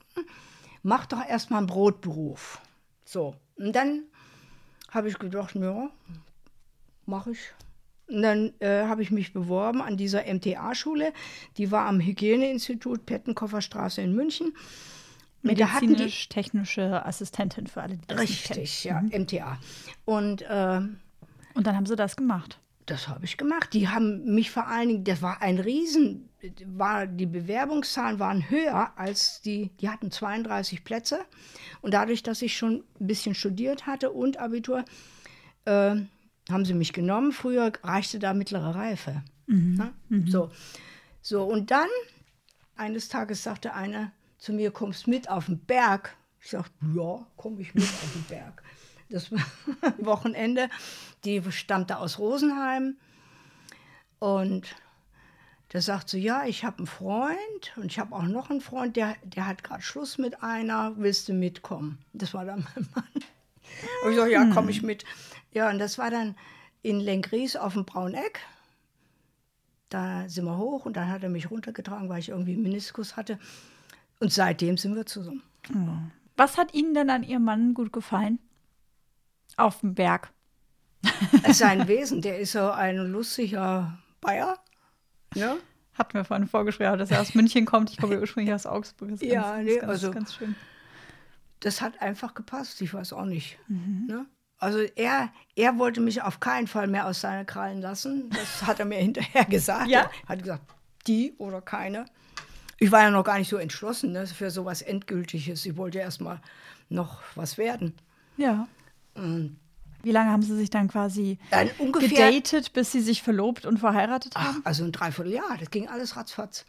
Äh, also im November 63 ist die Petra geboren, die älteste.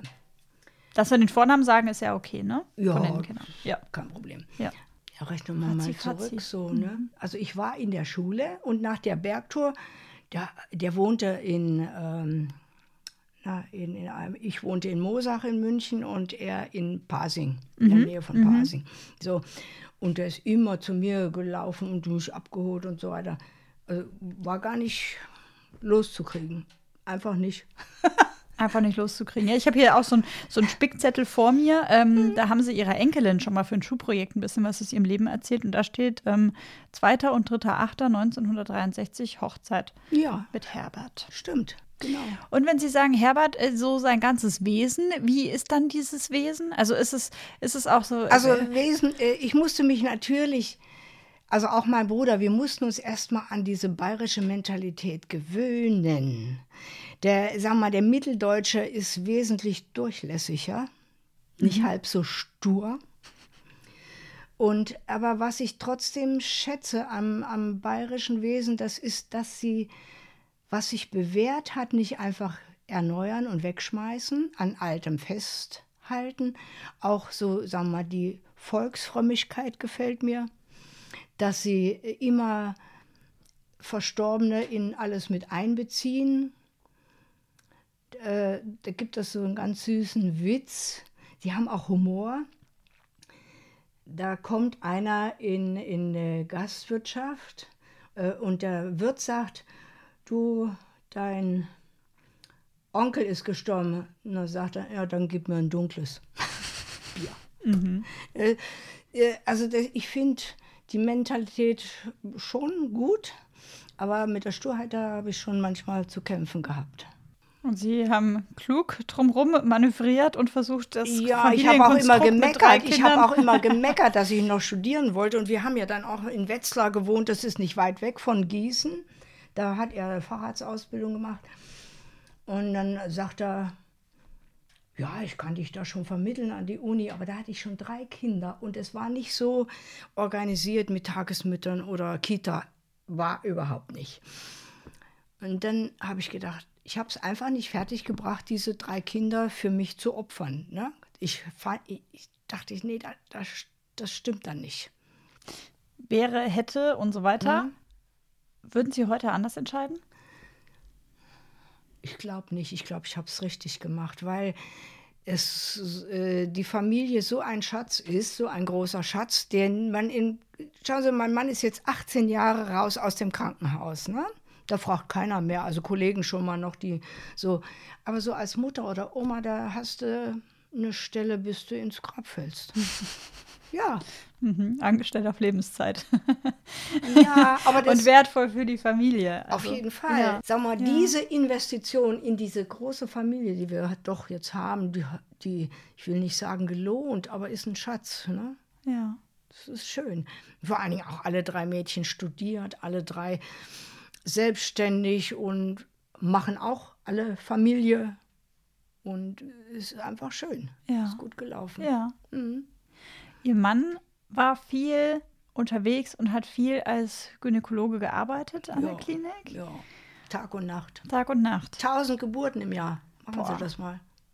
Aber wenn er mal kommt und sagt, heute habe ich das ein Kind gekriegt, sagt du?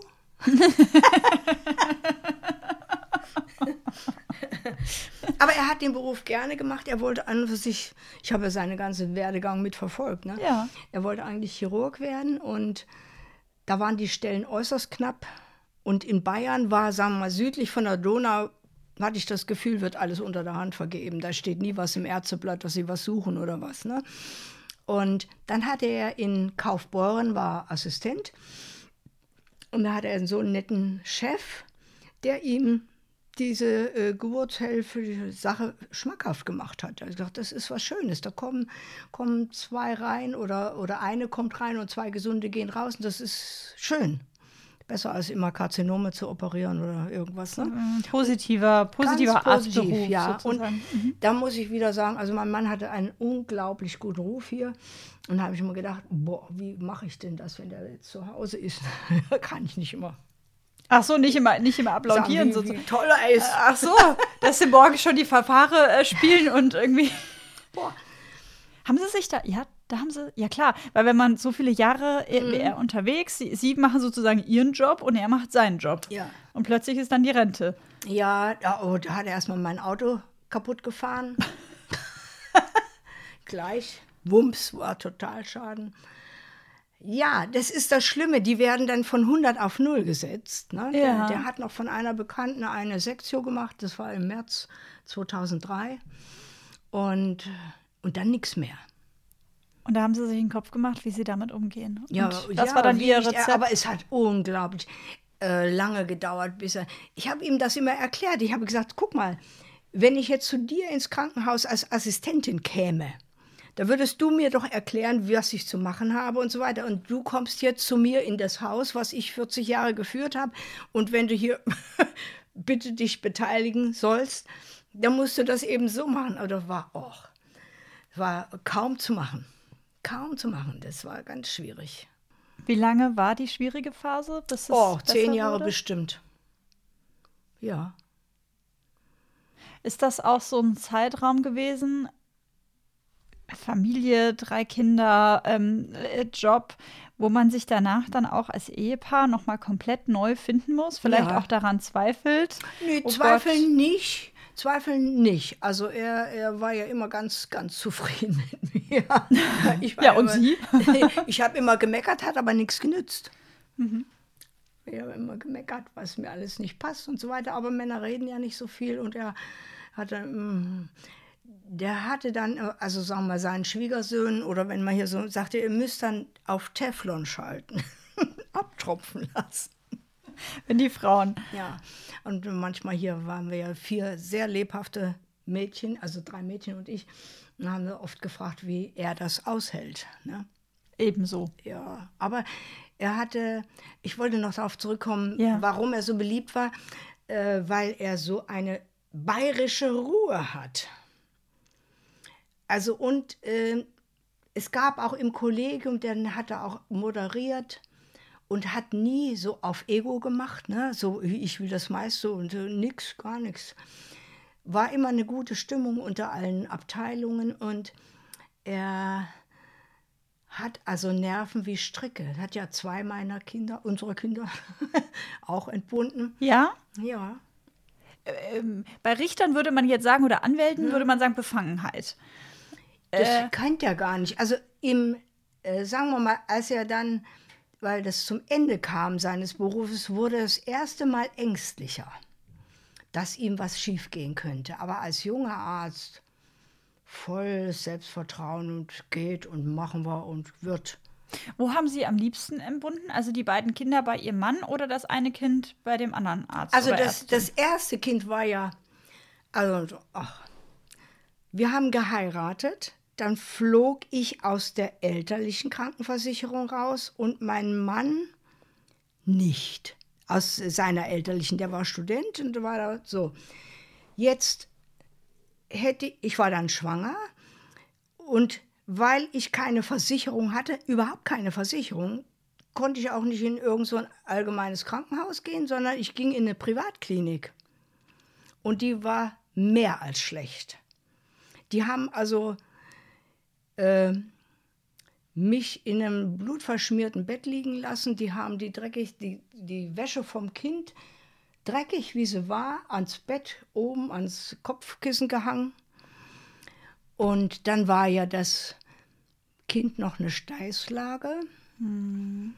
Und eine Nachbarin äh, in der Wohnung meiner Eltern in München, die war Schwester bei einem Gynäkologen, der war niedergelassen und der hat die Entbindung gemacht bei mir.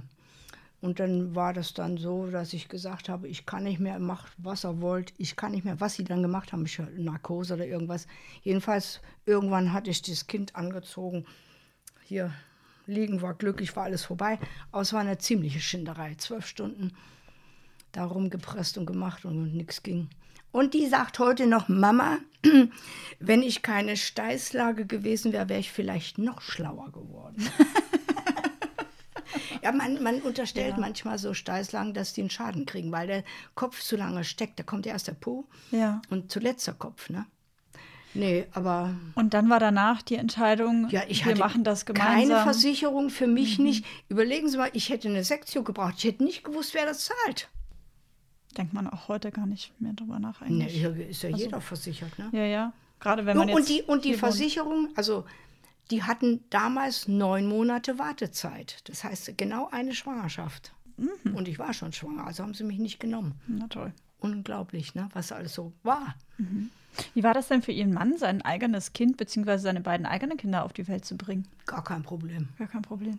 Gar kein Nochmal, nochmal anders, nochmal besonderer? Nein, also ich war ja, der hat die Gabe, dass der also Privat und Beruf ganz locker trennen kann. Ich war in dem Fall Patientin wie jeder andere. Ich habe auch kein Theater gemacht oder was, ne? Und dann lief das ganz nach ab. Verrückt. Ja, kein Problem. Ich war ja auch dann später noch bei ihm in Behandlung, bis er dann rausging. Und da merkte ich dann am Schluss, äh, so mit 65, da habe ich das erste Mal gemerkt, dass er vielleicht Schiss hat, dass er bei mir was findet. Das erste Mal, sonst immer, hm, geht schon, hm, mach mal. Ja. Also so, und er ist Gott sei Dank auch ohne Prozess und ohne alles aus dem Beruf gekommen. Gott sei Dank. Ja. Weil Ist das schon was, was so ein bisschen ähm, über einem schwebt, wenn man Arzt ist und auch Nee, also Beruf sagen wir mal so, heute vielleicht schon eher, weil heute sofort die, die, es wird ja nichts mehr selbst verantwortet, es wird immer weiter geschoben. Ne? Irgendeine andere Institution und das ist nicht gut. also, nicht gut. Ja, Also ich stelle mir Medizinerfamilien immer so vor, dass mindestens einer, im Zweifel die Frau, die sich um die Kinder kümmert, große Opfer bringt für die Karriere des Mannes. Oh, also ich wusste ja, also dadurch, dass ich selber Medizinerin werden wollte, wusste ich schon, was Sache ist. Ne? Ich war ja da nicht, nicht betriebsfremd. Ich war ja auch im Krankenhaus in München, habe ich ja auch gearbeitet. Ich kannte mich schon aus, was die machen müssen. Und äh, mein Ziel war eigentlich immer, ist mir ja auch gelungen, dass ich den gesund aus diesem Mega-Job rauskriege. Da sind ja viele auch zwischendurch gestorben, über, überlastet und so, ne? Ja. Ja. Immer Also Sie wieder. meinen gesund, mental gesund und körperlich gesund? Ja, beides. Auf beiden Ebenen? Beides, ne? Beides. Möglichst. Ja, und dann war es ja nur auch so, sagen wir mal, mh, aus, aus meiner Herkunft her war ich also immer zufrieden. Ich habe mir gedacht, ich möchte nichts mehr im Leben erreichen als ein Dach über dem Kopf, wo mich niemand gleich rausschmeißen kann. Und das hatten wir jetzt hier. Und das war genug. Wir brauchen keine Ferienwohnung oder noch eine Wohnung oder noch ein Ding und noch ein Ding.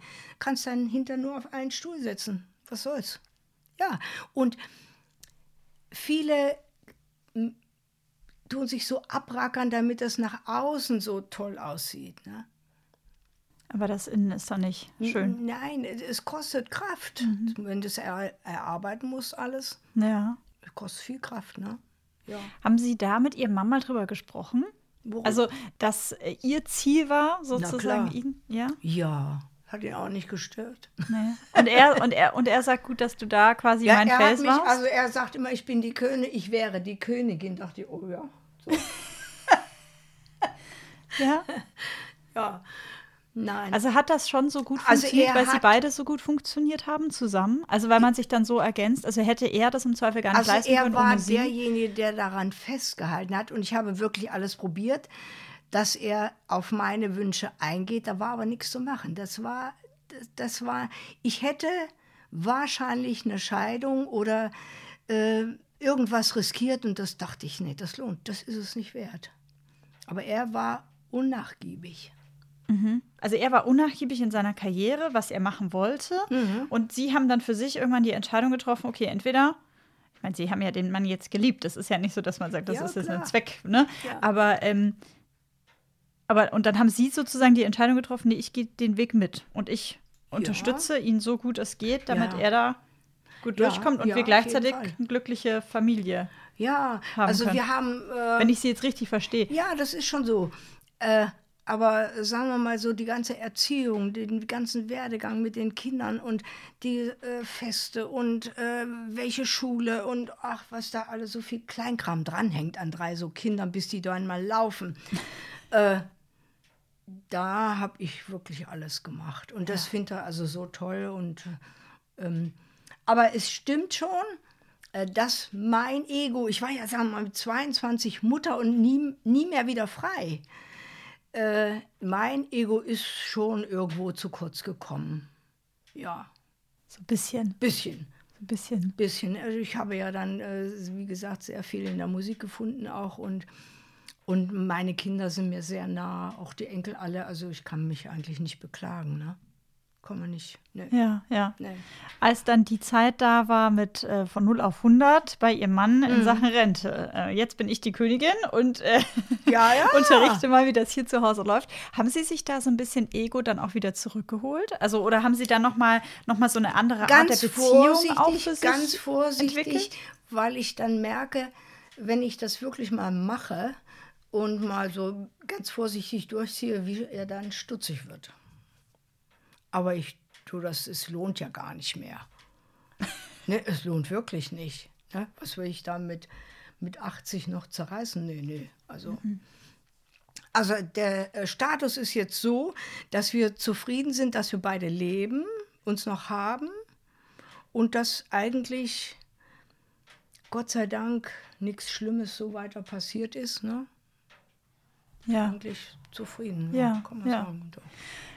Was glauben Sie, würde Ihr Mann antworten auf die Frage, was ähm, Sie ihm gegeben haben in den gemeinsamen Ehejahren? Er sagt bestimmt alles. Sagt er, bestimmt. Ja? Ja. Also ohne, ohne Sie? Ja, ich glaube, Jutta er hat, er, er hat äh, meine viele Meckerei nicht so ganz gerne gehabt, das schon. Mhm. Aber er hat es ja gut gehabt bei mir. ja. Schon gut gehabt. Ja. Mich erinnert das, wenn Sie das so ein bisschen erzählen, erinnert mich das auch ein wenig an Ihre eigenen Eltern.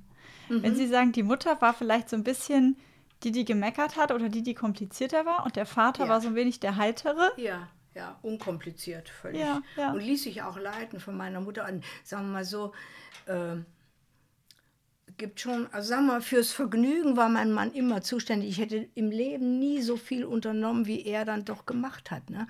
Wir sind ja bestimmt über 20 Jahre ins Wallis zum Skifahren gefahren, jedes Jahr, drei Ach, Wochen. toll. Das war schön, das war eine schöne Zeit, ganz schön. Und die, ja, später dann, als ich die um meine Mutter hier hatte zur Pflege, das war natürlich dann schon heftig. Also Wie lange war Ihre Mutter bei Ihnen zur Pflege? äh, knapp zehn Jahre. Knapp zehn Jahre, ja. War das für Sie wichtig, Ihre Mutter da auf dem letzten Weg zu begleiten? Ja, auf jeden Fall. Das ist wieder so diese Gewissensfrage. Ich hatte den Platz, ich hatte die Zeit, Kinder waren alle aus dem Haus. Das war 1990, 89 ging die Jüngste nach zum Studium. Das Haus war leer, aber das war natürlich, es war insofern schwierig, dass ich mich umstellen musste, dass meine Mutter nicht mehr führen kann wie ich so als Kind gewohnt war. Ne? Es hat mindestens drei Jahre gedauert, bis ich den Hebel umlegen konnte, auch zu sagen, wo es lang geht mit ihr. Ne? Das war schwer. Das war für mich ganz schwer. War das auch für Sie beide schwer? Ja, ich glaube schon. Ich glaube schon, ja. Ich glaube schon. Aber sie war eine ganz brave dann. Also, aber ich kann Ihnen sagen, das war nicht, also leicht war das überhaupt nicht. Vor allen Dingen dann äh, alles unter sich gelassen, wie oft ich die gewickelt habe und oh, Tonnen voller Windeln und ja, aber das ganz normale Leben so mit meinem Mann, der brauchte seinen Urlaub, nicht? Da musste ich dann die Kurzzeitpflege schon im Dezember für ein ganzes Jahr festlegen. Da war dann, wenn du da einen Tag zu spät gekommen bist, da war schon wieder alles besetzt. Da- Und ich musste dafür sorgen, dass er Urlaub kriegt. Ne? War ja auch immer. Ja. das Ah, zehn Jahre ist auch echt eine lange Zeit. ja, ich hätte es auch nicht gedacht. Ja, aber oh, es war schon schwierig. Ja, Wie war Ihre Mutter denn im Alter so drauf, sage ich mal? gut, friedlich, Ja, friedlich. Ja, das ist gut. Die hat, hat überhaupt nicht mich drangsaliert. Es war wirklich die reine körperliche Pflege war so schwer. Die war zwar war ein bisschen kleiner als ich und dann auch zum Schluss wog sie auch nicht mehr viel. Aber wenn einer keine Muskelkraft mehr hat, dann ist das also schon schwierig. Und ich habe mich dann später auch selber mal in das Pflegebett gelegt, damit ich weiß, wie, wie, wie liegt sich dass, wenn man die Beine hochstellt oder den Kopf, dass man das nicht zu hoch macht. Und das, also, habe mich schon. Aber sie war immer sehr unruhig, wenn, wenn ich sie in die Kurzzeitpflege geben musste, weil ich dann weg war. Da. Hm. Hat sie sich nicht wohlgefühlt? Ja, die war gerne hier. Und ich habe sie mhm. ja auch versprochen, dass ich es mache, aber dass es zehn Jahre dauert. Ja, ja. ist so. Ne? War, das, war das so, wenn Sie sagen, Sie haben das Ihrer Mutter versprochen, war das so, dass Sie tatsächlich mal ein ernstes Gespräch darüber hatten, was passiert mit mir, wenn ich alt bin? Kind, ja. pflegst du mich? Ja, ja, ja. Sie hat sich immer auf mich verlassen. Mhm. Ja, und das ergab sich dann so. Das Haus war leer. Ich habe meine Familie gefragt, soll ich das machen? Ja, mach's. Aber dann wurde es denen auch manchmal zu viel. Vor allen Dingen, weil ich auch wurde immer elender, ne? hatte dann große Rückenprobleme. Aber das ist körperlich ja auch einfach schwer. Ganz belastend. schwer. Das ist schwer, ne? Wenn, mhm. Mal waschen, machen, ja, ja. Wollen Sie mich mit reinnehmen in den letzten Moment, als Ihre Mutter gestorben ist? Wollen Sie darüber sprechen? Oder ja, doch, ja. Also ich, ich wusste, dass sie, sie ist ganz glücklich, wenn ich da bin. Mhm. Immer. Also sie konnte ja nicht mehr viel von sich geben. Und dann an dem Tag, als sie gestorben sind, das war der 2. Februar 2000, äh, ja, sie ist friedlich eingeschlafen, ganz friedlich. Mhm. So, habe ich meinen Mann angerufen. Sagt dann, nimm mal einen Spiegel und halt den vor den Mund, ob da so ein Hauch dran kommt, ob sie noch atmet. Aber ich merkte schon. Ich habe mich auch nicht gefürchtet, gar nicht. Ich hatte sie ja täglich in der Hand. Täglich, ne? Mhm. Und dann, äh, als die Bestatter kam, sagte mein Mann, ach, soll ich das machen? Ich sagte, du, also ich kann sie auch noch ganz prima in den Sarg legen. Das kann ich alles machen. Es ist, ich kann nur sagen, das ist so ein sattes Gefühl, wenn man da nicht schuldig bleibt. Ich hatte Zeit ne, und hatte den Raum und dann nichts, das nicht machen, ist irgendwie schräg. Mhm. Und das hätte viel tiefer gesessen und wehgetan und ja, auch innerlich hätte, wahrscheinlich also, ihn geschmerzt. Vor allen Dingen, weil ich gewusst hätte, dass sie leidet. Ja. Das, mhm. das habe ich gewusst, dass sie leidet. Und also das finde ich, ich habe auch, wie gesagt, auch dadurch, dass ich sie tot erlebt habe und krank und alles, das ist eine ganz fest abgeschlossene Geschichte. Mhm. Kann man. Und 88 war ja auch gut weil Sie vorhin gesagt haben, dass Sie keine Angst vor dem Tod oder vor dem Sterben haben, dass Sie aber nicht lange leiden wollen würden. Ja, das ist richtig. Hat die intensive Zeit mit Ihrer Mutter dazu geführt, ja. wie Sie das so sehen ja, und wie Sie. Wie, wie das so läuft ja. am Ende. Ja, das konnte ich ja alles miterleben. Mhm. Das ist ja auch oft so hier äh, in unserer Gesellschaft, wird das ja so ausgeblendet. Ne? Weiß ja keiner mehr von den Enkelkindern, die hat bestimmt noch keinen Toten gesehen. Nee, meine Oma hat mir mal erzählt, dass sie früher mit ihrer Mutter oder mit ihrer eigenen Oma, glaube ich, ins, also zum Leichenschauen gegangen ist, weil ja. die teilweise noch. Ähm, das war Sitte, ne? Ja, mhm. ja. Also ich habe mich auch immer schon, wie ich schon sagte, so früher äh, so viel auseinandergesetzt mit dem Leben und dem Sterben. Immer schon, immer mhm. schon. Also mir war das, ich habe das nie weggeschoben, sondern äh, wenn man das zulässt, die Gedanken, dann wird man fröhlicher. Wirklich. Also, ja. Das, äh, und man nimmt sich nicht halb so wichtig, ne?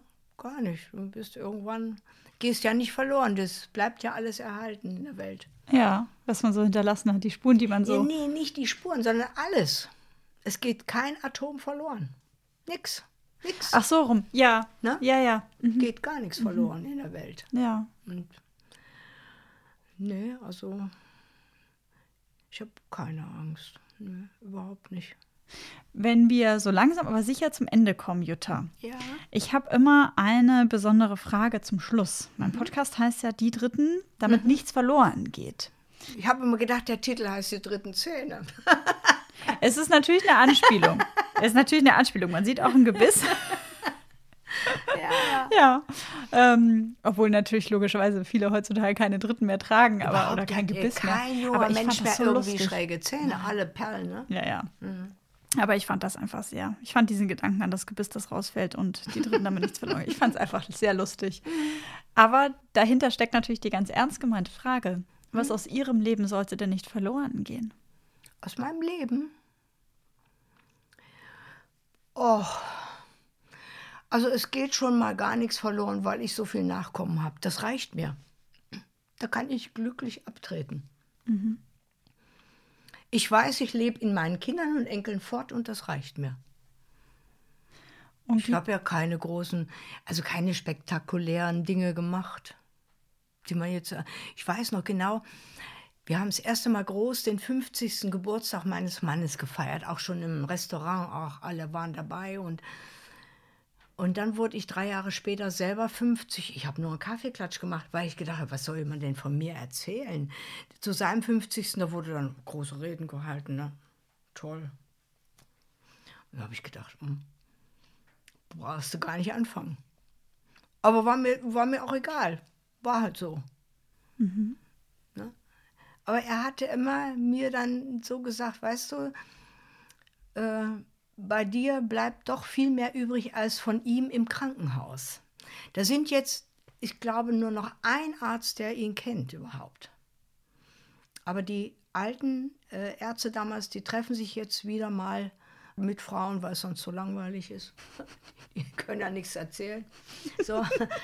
Und äh, die haben ein gutes Verhältnis und die einmal im Jahr treffen wir uns dann mit allen noch. Aber es werden auch viele jetzt krank und ne, gebrechlich oder einer von beiden. Ist dann schon verstorben. Dann ist Schluss. Mhm. Ja. Ist das eine Weisheit, die Sie aber weitergeben wollen würden? Beziehungsweise, also ich würde mir das jetzt auf jeden Fall mitnehmen, weil Sie haben vorhin gesagt, dass Sie sich mit zehn Jahren die Frage gestellt haben, wie kann ich denn eigentlich glücklich und zufrieden durch ja, mein Leben gehen? Ja, weil ich habe viel gehört, also auch aus dem Leben der Eltern meiner Mutter. Die haben also den Ersten Weltkrieg erlebt. Ne? Die ist zwölf geboren, das war 14, 18. Mein Großvater war Augenarzt, der hatte eine Klinik, das war alles dann mit Inflation weg. Und dann kam er später dann, ich weiß auch gar nicht, dann war er, er war Jenenser Teutone in so einer Verbindung, die hatten ja so große Ehr, Ehrvorstellungen. Und er hatte einen Schwiegersohn, der war auch Arzt, und der hatte einer Arbeiterfrau äh, einen Abort gemacht. Die hatte schon sechs Kinder. Und dafür kam der ein Jahr ins Gefängnis. Weil er eine Abtreibung gemacht ja. hat. Mhm. Es wurde bekannt. So. Und dann, äh, mein Großvater konnte damit schlecht fertig werden, dass der Schwiegersohn im Gefängnis ist. Es war heute, da geht der Höhnes ins Gefängnis. Kommt viele, ne? Mhm. Kommen wieder, sagen, ja. oh, bin ich wieder. Äh, und der hatte sich dann mit 53 Jahren das Leben genommen in der Praxis. Und das schwebte auch über dem Leben meiner Mutter.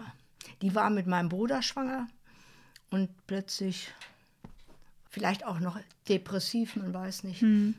Auf jeden Fall hat sich ihr Großvater, äh, hat ihr Großvater Suizid begangen. Ja.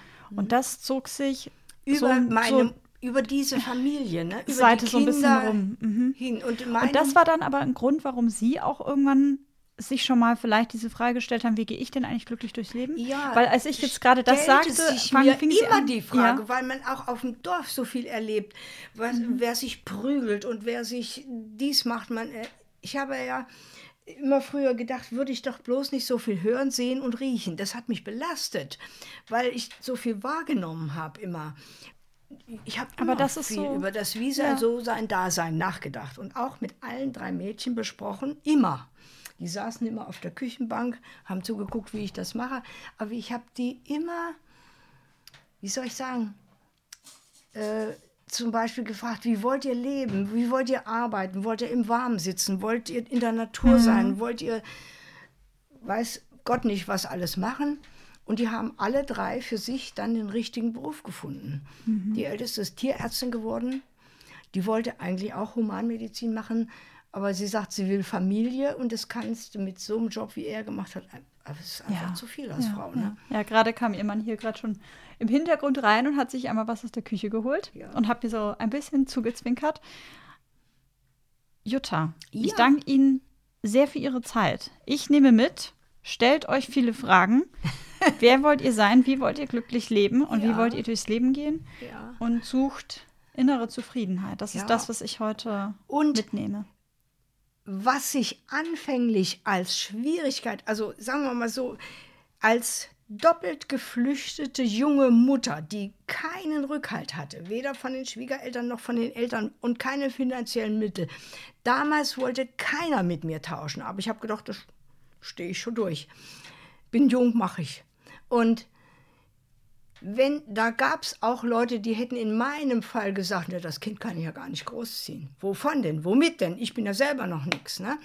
Und solche Entscheidungen, die aus dem Bauch her oder aus dem Inneren richtig sind, die werden dreifach belohnt. Und das, das ist das Schöne. Da, man soll da Mut haben und nicht sagen, oh, wie komme ich jetzt da drum rum? Also ich hätte es nicht gerne gehabt, dass ich mir immer vorwürfe, hätte ich doch das dann mal damals gemacht. Hm. Das ist ein schönes, ein schönes Schlusswort, Jutta. Ja, Vielen, vielen Dank für Ihre Zeit. oh, gerne. Hast du noch einen schönen Tag und wir essen jetzt hier noch ein kleines Ja, Stückchen. genau. Mach So, machen wir. Machen wir aus. Machen wir aus. Tschüss. Tschüss.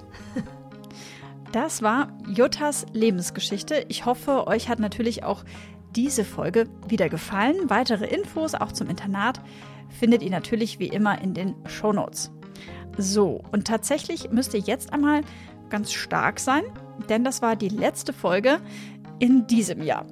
Keine Sorge, nächstes Jahr geht's Ende Januar weiter mit einer ganz tollen Gesprächspartnerin und ganz, ganz vielen weiteren wunderbaren und einzigartigen Lebensgeschichten. Ich finde es, um ehrlich zu sein, einfach großartig, dass mein Podcast inzwischen so viele Menschen erreicht. Egal wo ihr sitzt, ob ja hier in Deutschland, in Österreich, in der Schweiz, in England, in Norwegen, in den USA und so weiter. Fühlt euch bitte einmal ganz fest von mir umarmt. Ich kann es manchmal selber nicht so richtig glauben, dass aus dieser Idee, die ich da im Herbst 2019 auf meiner Couch mit dem Handy in der Hand äh, hatte, ja so eine große Bewegung irgendwie ja geworden ist. Eine Bewegung mit einer ganz wichtigen Botschaft, dass wir viel von unseren älteren Mitmenschen lernen können und ja uns Zeit nehmen sollten für unsere Liebsten. Um vielleicht auch ein Stück weit rauszufinden, ja, was dieses Leben für uns sinnvoll und lebenswert macht, wie wir es gestalten wollen oder an welchen Vorbildern wir uns vielleicht auch ein bisschen orientieren wollen. Vielen Dank auch an meine wunderbaren KooperationspartnerInnen, die mich dieses Jahr unterstützt haben. Allen voran die Allianzagentur Dusti und Zollmann aus München. Ich wünsche euch von Herzen ein wunderbares Weihnachtsfest, eine ganz schöne Zeit mit euren Liebsten, vor allem viel Gesundheit. Und solltet ihr mal im Fresskoma faul auf der Couch sitzen, dann lasst gerne ein Abo für mich da, damit ihr auch keine neue Folge verpasst. Schreibt mir gerne eine Bewertung, am besten mit 5 Sternen bei Apple Podcast und schickt einen Link zu meinem Podcast an all eure Freundinnen, Bekannten, Verwandten, damit noch mehr Menschen den Geschichten meiner GesprächspartnerInnen lauschen können. Warum? Damit nichts verloren geht. Frohe Weihnachten und einen guten Rutsch ins neue Jahr. Eure Sabrina.